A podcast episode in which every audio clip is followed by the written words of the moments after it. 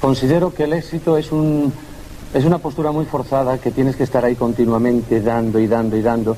Y luego la compensación no sé si es tan gratificante, ¿no? a veces es muy gratificante porque, claro, lógicamente todos esperamos, eh, pues eso, la respuesta del público, el calor, tal, todas las, estas mm. historias.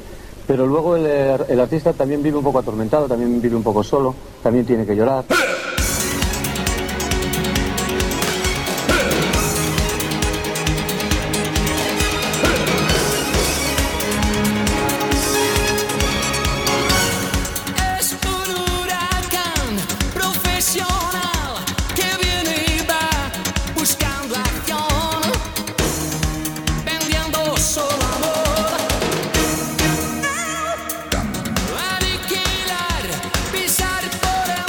Este tema, canción vibrante de un artista con mucho glamour de los años 80, no puedo evitar abandonarme a la nostalgia y reconocer al cantante genial, creativo, único y diferente que fue Tino Casals. Un músico adelantado a su tiempo por sus modelos y los ritmos techno que inició allá por el año 1977.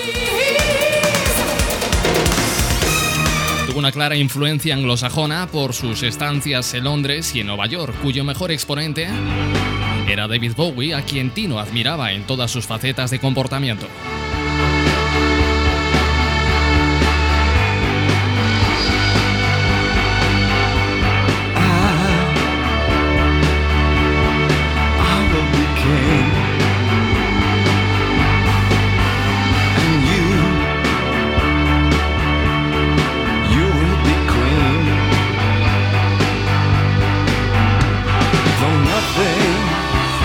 Actuaba en público desfilaba con un extravagante surtido de modelos, túnicas de vivos colores que él mismo diseñaba. A veces llevaba el pelo pintado al estilo punk y otras veces se cubría con sombrero de ala ancha, lucía aretes y los ojos pintados. Portaba guantes de piel y bastón de marfil. Alguien, por cierto, le calificó como la quinta esencia del barroquismo amaba todo lo bello y odiaba la mediocridad. ¿Tú vas así disfrazado por la calle? ¿Vas así? ¿Vestido? Bueno, yo no voy disfrazado. Perdona. De cualquier forma, yo creo que esto es algo que sale del alma. Para mí es más fácil vestirme así, puesto que mi entorno habitual, la gente que me rodea, la gente con quien convivo, pues es un poco así, ¿no? Y para mí es más fácil hacerme mis historias, mis montajes y alucinar de una manera más fácil.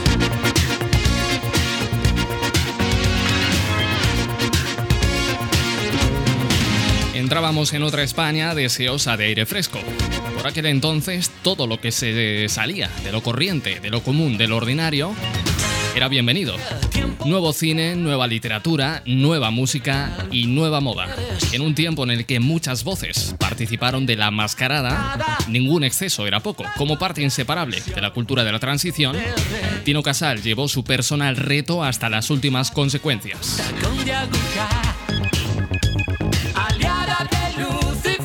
Sedujo a todo un país con una estética que evocaba el tecnopop y el glam rock más internacional. Con él llegó una frivolidad furiosa que exigía una perspectiva distinta de ver las cosas. Aquel circo multicolor pronto le elevó a la categoría de ídolo entre los múltiples personajes que poblaron la movida madrileña. Su puesta en escena era un cuadro de músicos de diseño configurando una escenografía moderna y colorista vayamos al origen, a los estertores que forjaron la leyenda de Tino Casal.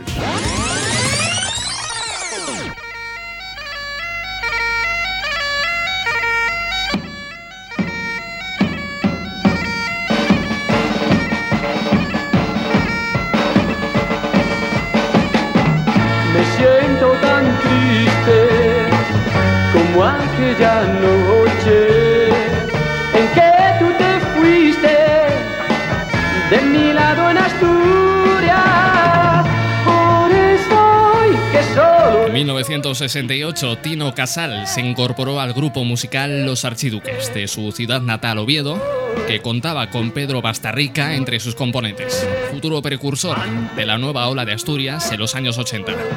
Llorando su militancia en esta formación tan solo duró cinco años, pues en 1973 abandonó la banda, hizo las maletas y dejó Asturias para marcharse a Madrid.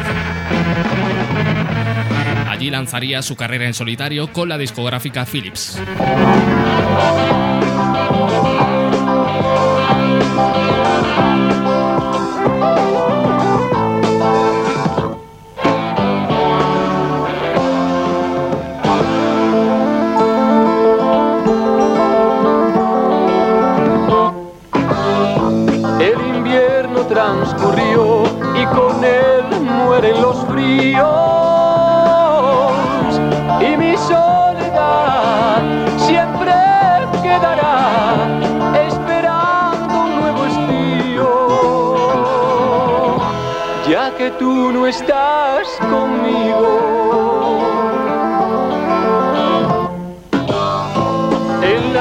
Años 77 y 78 publica sus dos primeros sencillos con una fría acogida, Olvida recordar y Emborráchate.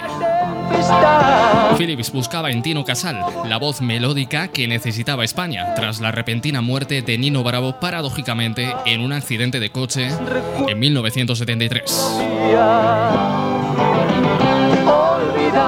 olvidar, olvidar, olvidar. Casal se presentó sin muchas ganas y en contra de sus ideas al Festival de Benidorm, ganando el premio de la crítica y el de la radio y televisión al mejor intérprete, así como el de la Asociación de la Prensa. Paradójicamente quedó segundo en el concurso porque al parecer su emborráchate no era muy políticamente correcto. Quedó en segundo lugar.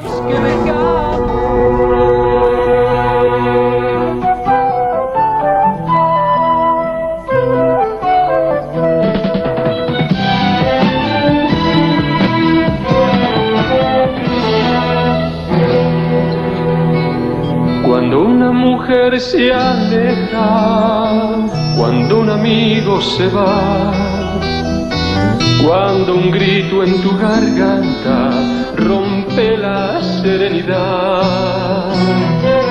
Si ya no hay luz en tus días, si solo hay sombra y dolor, o si un amigo te pisa y no quieres su perdón recordarás que el mañana aún nos queda por llegar. Y olvídate de aquel ayer, hagamos por olvidar. Una pequeña esperanza, el mañana traerá. Y bebe mujer y olvídate, bebamos para olvidar.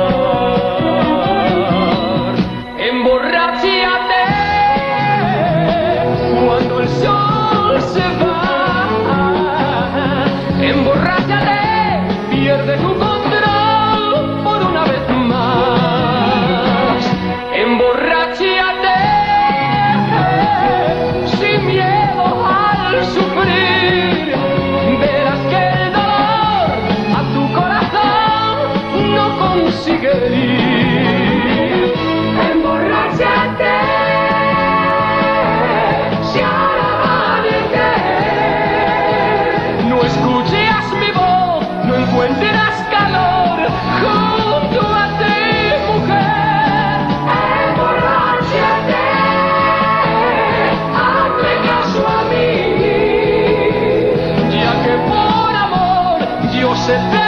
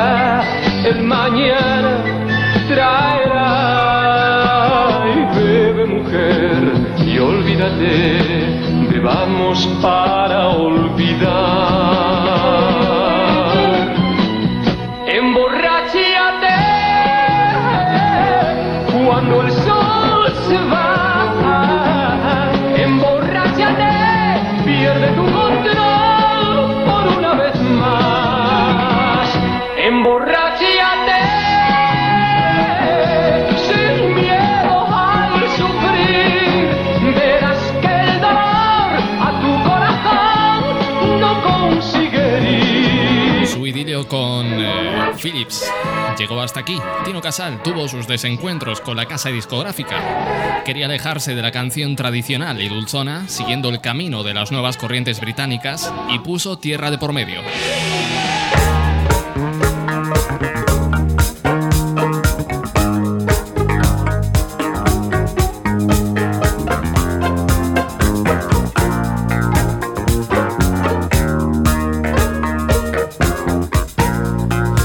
Decide mudarse a Londres para empaparse de todo lo que allí se cocía, llegando incluso a conocer a ilustrísimos como David Bowie o Brian Ferry y dedicándose en exclusiva a la pintura y a la escultura, pasiones en las que reflejaba su carácter vanguardista con disparidad de opiniones acerca de sus resultados, pero sin lugar a dudas, son más valorados hoy en día que en su momento. Convertido en todo un New Romantic, decide volver, regresar a España para ser una de las figuras de la nueva ola del pop. Gracias, Tino Casal. Tú sí que sabes que el pop no es solamente un sonido. Es, como dice Diego Manrique, un juego de imágenes y sugerencias que va más allá de lo meramente sonoro.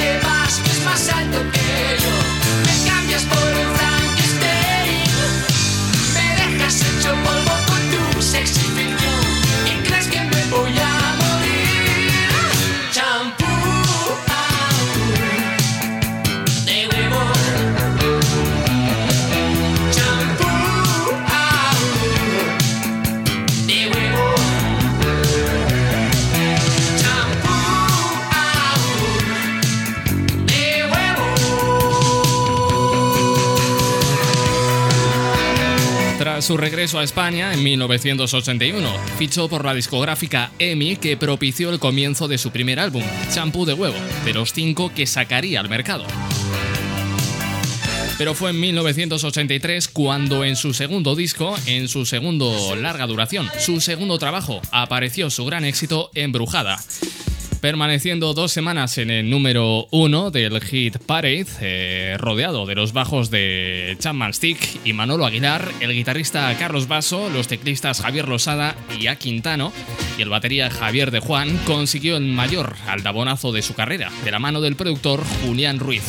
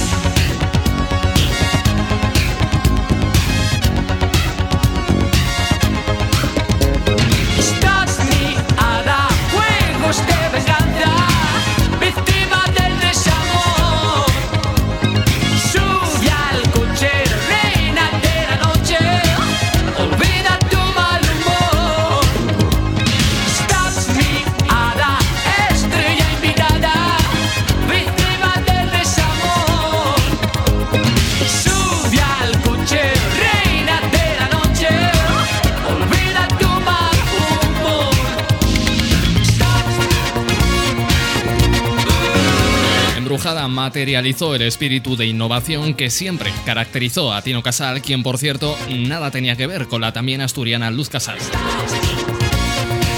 Debido del trepidante ritmo dance basado en los vientos que nos llegaban de Gran Bretaña a los años 80. El teclista y arreglista Losada tuvo mucho que ver en este éxito gracias al extraordinario sonido que supo extraer a su modesto core y sin un solo secuenciador. Toda la grabación tuvo que realizarse de modo manual por medio de cuatro pistas sincronizadas tras un trabajo de dos semanas.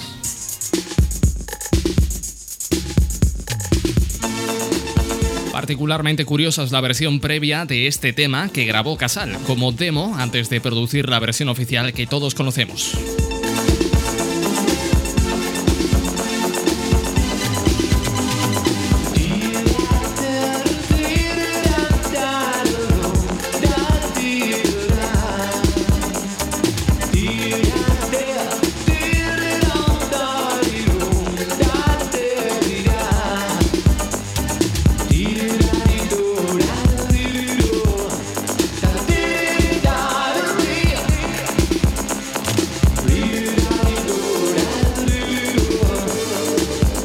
Ausente en esta demo, también bastante lograda, retrataba los últimos días de una modelo, en su caso, consumida por el alcohol y el desamor.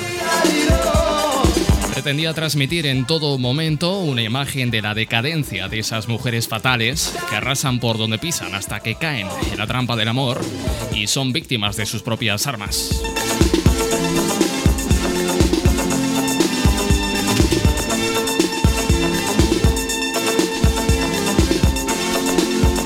Quien sostiene que realmente es un tema autobiográfico.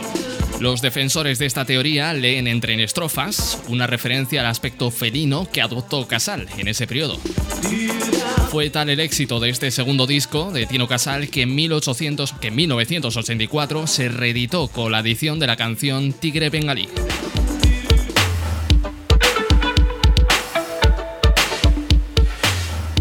Compuesta para la película Sal Gorda del 82 de Fernando Trueba y que sin duda supone un perfecto e imprescindible complemento.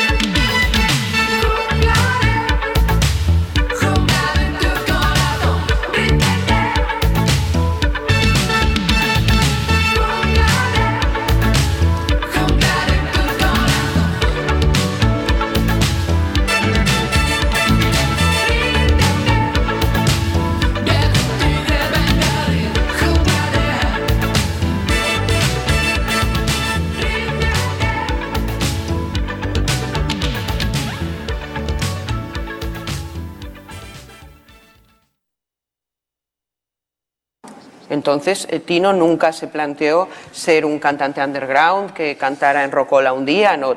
Tino quería grandes superproducciones, sus discos son superproducciones, como productor y como artista, él quería ser como Duran Duran o como, o como Visage y quería como Bowie llevar una pared de neones detrás. Cuando vio esa, esa gira de Bowie, moría Tino por tener una pared de neones detrás. Tino no quería ser underground, Tino quería algo grande, algo, algo costoso.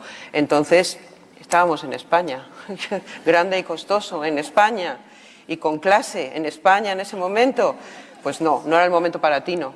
Por lo menos se preocupaba, que es una cosa que nosotros respetábamos mucho, cuando hacía un playback en televisión.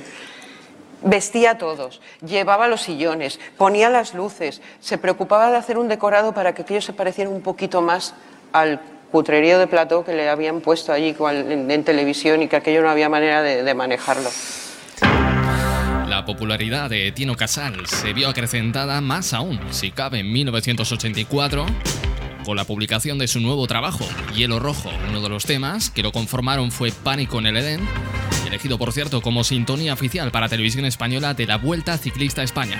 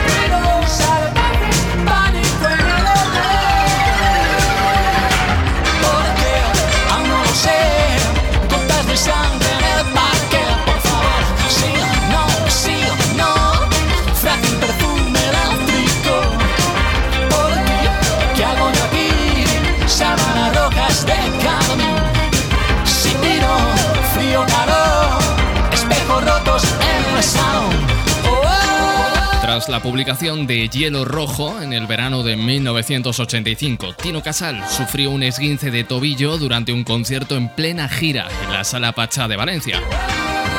Desoyendo las recomendaciones médicas, Tino Casal continuó su gira durante dos meses, automedicándose hasta que tuvo que ser hospitalizado por causa de una necrosis en una de sus piernas, producto de una descalcificación en la cabeza del fémur, llegando incluso a temerse por su vida. Cuentan que le llegaron a poner incluso la extrema unción por su extensión renal. Su convalencia fue larga, pero permaneciendo en silla de ruedas durante meses en su casa. Tuvo que retirarse forzosamente durante dos años de los escenarios. Estaba dos años eh, tirado en la cama, eh, no podíamos. Eh, había que volver con algo excepcional, algo sensacional. Y había una canción orquestal que podía funcionar formidablemente, era Eloís. Y no nos equivocamos, ¿no? Ahí está.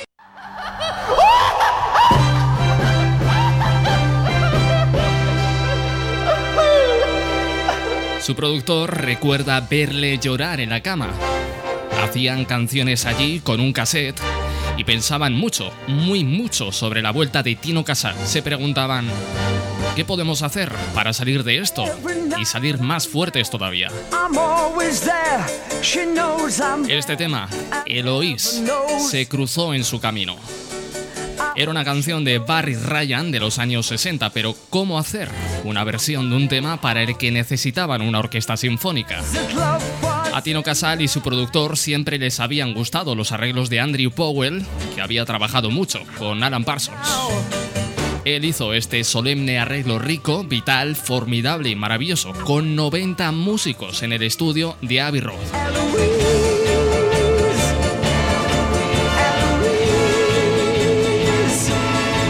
Eloís es un tema complicado de cantar, plagado de agudos, que Casal defendió de manera apasionada, prodigiosa, sin poner freno a sus cualidades vocales.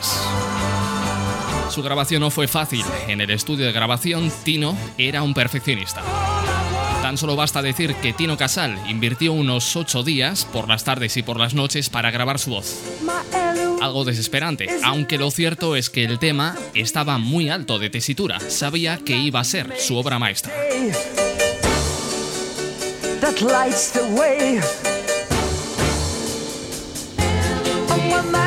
Casal cuidó los detalles del disco y se encargó de todo lo referente a las sesiones de fotografía que se desarrollaron en su casa y al diseño de portada. La letra de Lois fue creada de nuevo por Tino Casal, así como el vestuario para la grabación del videoclip, un traje de lentejuelas azul agua marina. El álbum Lágrimas de Cocodrilo, en el que se incluyó el tema, se convirtió en el segundo más vendido en España en el 88. Fue solo superado por Descanso Dominical de Mecano.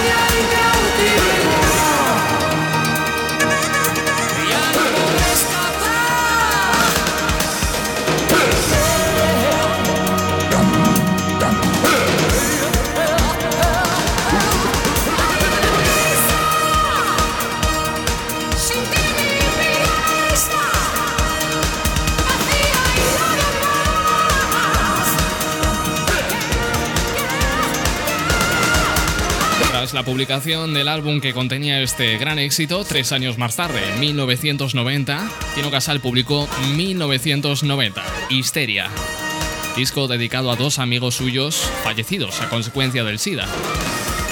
El disco fue recibido con una fría acogida y supuso su último trabajo. Esta mañana ha muerto en accidente de tráfico el cantante Tino Casal. Tino Casal murió cuando el vehículo en el que viajaba con unos amigos se estrelló contra una farola en la carretera de Castilla en Madrid. Asturias, su tierra natal, ha despedido hoy al cantante Tino Casal, fallecido en accidente de tráfico el pasado domingo en Madrid. El entierro, al que han asistido numerosos amigos y compañeros de profesión, se ha celebrado esta tarde en Tudela-Beguín, el pueblo en el que nació hace 41 años.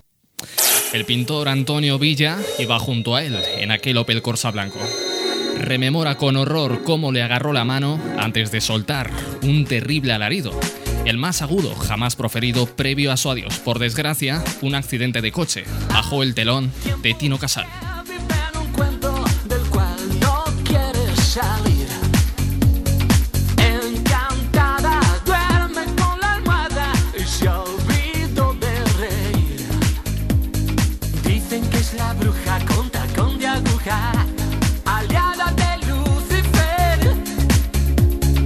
Cuentan